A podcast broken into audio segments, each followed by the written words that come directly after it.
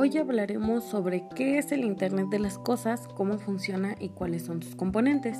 Ok, el Internet de las Cosas hace referencia a una revolución en el ámbito tecnológico. Tiene como objetivo conectar los aparatos usados en el día a día a la red mundial de computadoras. LOT, del inglés Internet of Things, se refiere a la idea de cosas que son legibles, reconocibles, localizables, direccionables y o controlables a través del Internet.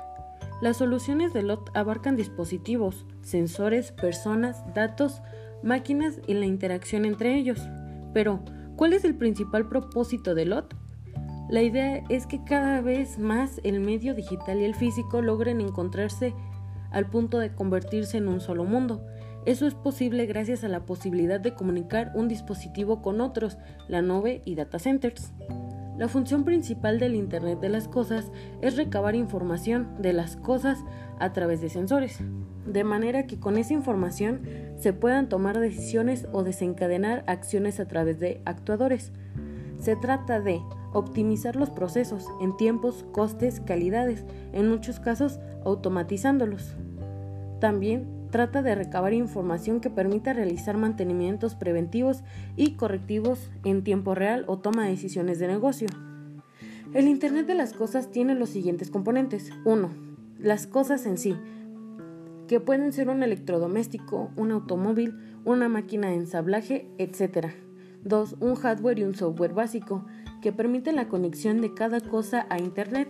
Son los denominados microcontroladores SOC del Internet System o chip, que podríamos traducir como sistema en chip. 3. Sensores. Los SOC son los encargados de recabar información de los sensores de las cosas y enviarlos a Internet. Existen sensores de muy diversos tipos, de movimiento, de temperatura, de presión, de presencia, etc. 4. Actuadores. En función de la información recibida por un SOC, este se encarga de disparar una acción en un actuador, por ejemplo, de acelerar una máquina, de encender una luz, de permitir el paso de corriente por un circuito o de abrir o cerrar un grifo. 5. Un protocolo de comunicaciones específico para las cosas que envíen y reciban información de Internet. Existen multitud de protocolos en función del sistema de solución. 6. Una capa de aplicación que es responsable de proporcionar servicios al usuario final y entre dispositivos.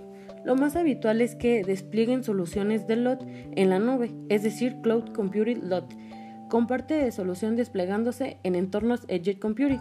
El líder indiscutible como proveedor de estos servicios es Amazon Web Service LOT Platform, para dar sentido a la inteligente cantidad de datos generados por las soluciones LOT.